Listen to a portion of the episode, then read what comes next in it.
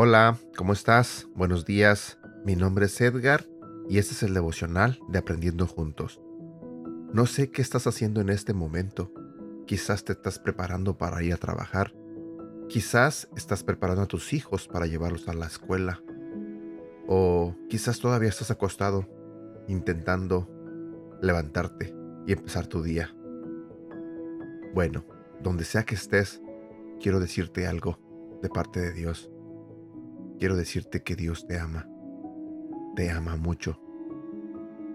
Y con ese amor que Él tiene para nosotros, quiero que empieces tu día y vivas este día compartiendo ese amor con las personas que están cerca de ti. El día de hoy quiero hablarte de un devocional que tiene que ver con estar bien, que tiene que ver con la alegría. Y nuestro devocional se titula la alegría como estilo de vida. Hemos aprendido a gestionar de manera adecuada las emociones difíciles. Conocimos la manera de hallar paz y descanso en Dios, quien nos diseñó así.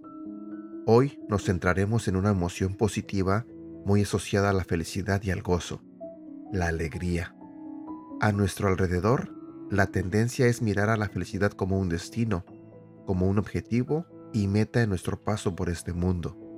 Esta manera de enfocar la vida genera frustración al no alcanzar la tan codiciada felicidad o sentir que cuando se le alcanza, ésta se escapa de las manos. La alegría se encuentra supeditada a circunstancias externas. Si me va bien, estaré alegre. Si me va mal, no lo estaré.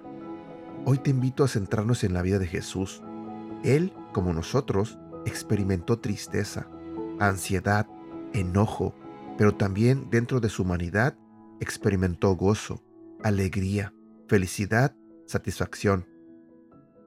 Esa alegría era motivada por cumplir su propósito, dar vida a los perdidos, hacer la voluntad de su Padre, darse a conocer al mundo, amar y servir a los demás. Imitemos el ejemplo de Jesús de enfocarnos en hacer la voluntad de Dios para nuestras vidas, de encontrar el propósito para el cual fuimos diseñados y a partir de ello amar y servir a los demás, llevando el Evangelio a otros para que puedan conocer a Jesús y conectarse con Él. Cuando la fuente de nuestro gozo es Cristo, no importarán las circunstancias que atravesemos, mantendremos esta actitud de alegría en la vida. Ya no perseguiremos la felicidad como un destino, sino como un trayecto, como estilo de vida, conectados a la fuente de gozo, Dios mismo. Tal vez las circunstancias y experiencias adversas han hecho que, como el salmista, hayas perdido el gozo. Hoy es un buen día para apropiarte de esta oración del libro de Salmos capítulo 51 versículo 12, pidiendo al Padre que restaure la alegría de su salvación en tu vida. Sin duda, Él escuchará tu clamor y te dará su espíritu. Con Él vendrá el fruto de alegría y gozo de tu diario vivir podrás ser fuente de la que brote vida para quienes te rodean. Hoy puedes decidir conectarte a la fuente de alegría, decidir ser obediente al mandato que Dios da para sus hijos en Primera de Tesalonicenses capítulo 5 versículo 16, estar siempre alegres. Puedes enfocarte en mantener una actitud de agradecimiento y de oración constante que mantendrán tu vista en Cristo y no en las circunstancias. Decide hoy continuar persiguiendo la felicidad como un destino o cambiar tu perspectiva, tomar el ejemplo de Jesús y hacer de la alegría un estilo de vida. Oremos. Padre, te doy gracias porque me enseñas a vivir mis emociones a la manera de Jesús. Pon en mí el gozo de tu salvación. Dame la alegría de vivir en tu voluntad. Cumple en mí tu propósito. Dame la gracia necesaria para estar siempre alegre. Sé tú la fuente de mi gozo. En el nombre de tu Hijo Jesús. Amén. Frase para recordar. No hay mayor alegría, mayor satisfacción que el estar cumpliendo tu propósito, funcionar en aquello para lo que Dios te diseñó. Versículo para recordar. Romanos capítulo 15, versículo 13.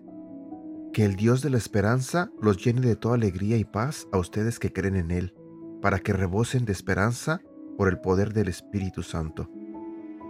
También quiero compartir contigo este otro versículo que se encuentra en Primera de Tesalonicenses, capítulo 5, versículo 16 al 18. Estén siempre alegres, oren sin cesar, den gracias a Dios en toda situación, porque esta es su voluntad para ustedes en Cristo Jesús. ¿Sí entendieron bien lo que dice al principio? Estén siempre alegres. Creo que muchos de nosotros nos olvidamos o no entendemos más bien esta primera parte y a veces simplemente la cambiamos y pensamos que decía estén siempre enojados o estén siempre tristes o estén siempre preocupados o estén siempre ah, de mal humor. Eh, cualquier estado de ánimo lo cambiamos, pero nos olvidamos que lo que dice es estar siempre alegres. Estén siempre alegres. No significa que no vas a tener momentos donde quizás te puedas enojar o quizás puedas estar triste. Eso va a suceder, a todos nos sucede. Pero ah, tenemos que entender que no siempre en cualquier situación nuestra primera reacción tiene que ser el enojo. Las cosas no van a funcionar nunca así. Nunca, va, nunca vas a estar bien. Trata siempre de ver a las circunstancias, o más bien tratemos, porque a mí me pasa, tratemos de ver las circunstancias de una manera un poco positivas. Tratar de verlas siempre ah, de una manera que podamos encontrarle el lado bueno. Que nuestra primera respuesta no sea el enojo. Y bueno, aquí llego yo a la parte final de este devocional. Espero que este devocional te haya gustado. Espero que podamos entenderlo y aplicarlo eh, hoy, en este día, mañana y los días que vienen. Ah, recuerda que siempre le pido a Dios por ti. Siempre te deseo lo mejor Así que espero que estés bien. Cuídate. Que Dios te bendiga.